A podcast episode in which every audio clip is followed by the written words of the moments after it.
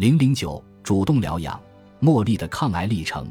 每年夏天，我和艾里森都要带上家人去加拿大多伦多以北乔治亚湾的一个小岛，住进乡间小屋，开始我们一年一度的别样度假。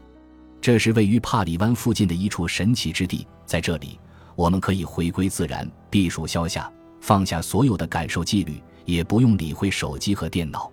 平静的水面上。不时传来几只浅鸟的叫声，划破了夜晚的宁静。空气中弥漫着白松和雪松的气息。我们在这里结识了茉莉，交往多年，已经成为好朋友。她五十好几的年龄，思维敏捷。她的家族自二十世纪初便来此地消夏避暑。她酷爱户外活动，有着史诗一般的经历。年轻时。他曾独自一人在帕里湾的一个岛屿生活近一年，之后他在高纬度北极地区任教。她也是第一位完成一百英里滑雪比赛的女性。她对此处的风景了如指掌。过去的十八个夏季里，我们时常一起进餐、比赛划船，一起在礁石上看日落。茉莉已经和胶质母细胞瘤抗争了十八年半，这是一种极具侵袭性的脑瘤，被认为是不治之症。也是这种癌症最终夺去了大卫·斯尔旺·施莱伯的生命。九九年五月时，茉莉四十岁，是一位高中科学老师。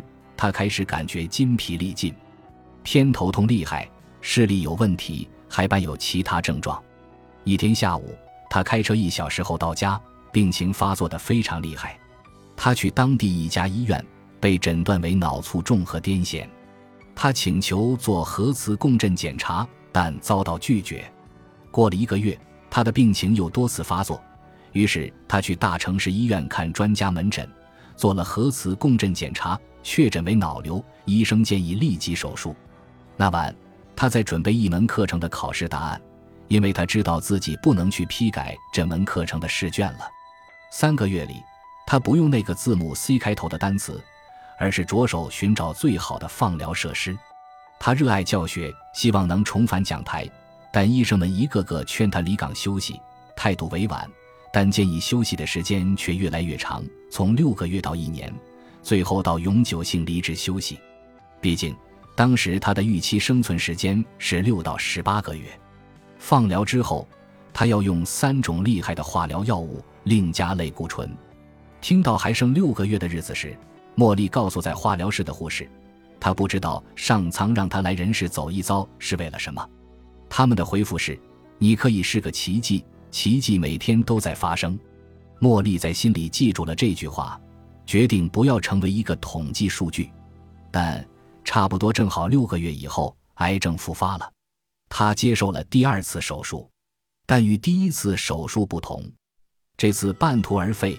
他转而接受一种新批准的化学疗法。他决定坚持用这种药物，直至要么我死亡，要么癌症死亡。同时，他开始与一位治疗癌症的中医师共同研究补充疗法。最近，我同茉莉聊天时，他提到被迫离开教职绝非易事。我已经失去太多，几次流产后不能要孩子，学校里的孩子就是我的生命。我讨厌离开他们，但因为病情发作和癌症。我还是被迫离开了。就在我感觉对工作正是驾轻就熟的时候，茉莉意识到，她必须将所有的注意力和时间投入康复之中。如她所言，自己身体就是这个样子，你只能接受，即使让人讨厌也要接受。说真的，癌症真让人讨厌。我要接受四种化疗，把我整得晕头转向。我只好放松下来。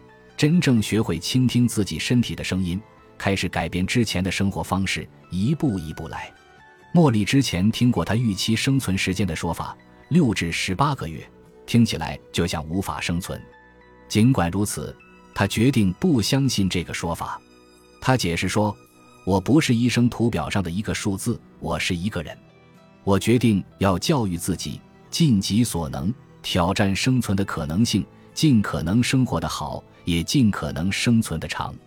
为了实现这些目标，茉莉实际上改变了生活的方方面面，从饮食到思维，再到身边的同伴，不一而足。新闻可能让人不悦或上瘾，所以茉莉独处时很少打开收音机。她迎接每一天的方式是进行身心训练，包括沉思冥想、视觉心想。她还学会了倾听自己身体的声音，可以说交织着欣慰和震惊。它是一个活生生的案例，诠释了抗癌生活不仅可以延长生命，还可以涵养精神。我们可以因此更好地享受时光。茉莉这样解释她新的精神状态：你只能决定以后的日子要过得不一样。这种接受和向病魔屈服大相径庭，这种决定说明你真的想要生存。茉莉已经和侵袭性脑癌抗争十八年，我期待着今年夏天在帕里湾再次见到她。在当今时代，有这么多人罹患癌症，在这种背景下，茉莉的事迹显得尤为感人。十六年，美国癌症患者人数超过一千五百五十万，预计到二零二六年。这一数字将突破两千万。世界卫生组织预计，未来二十年内，全球新增确诊癌症人数将达两千二百万，增幅比例为百分之七十。这些新增病例将大多分布在非洲、亚洲、中美洲、南美洲。现在，百分之七十的各类癌症死亡病例都分布在这些地区。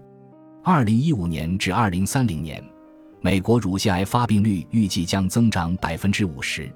这些预期情况表明，我们必须教育全世界人民，健康的生活方式会影响预防和治愈效果。如果我们采纳并推进抗癌生活计划，我相信，在我的有生之年就能够看到癌症发病率降低。这于我而言将是最伟大的进步，标志着我们正朝着真正治愈癌症和其他致命慢性疾病迈进。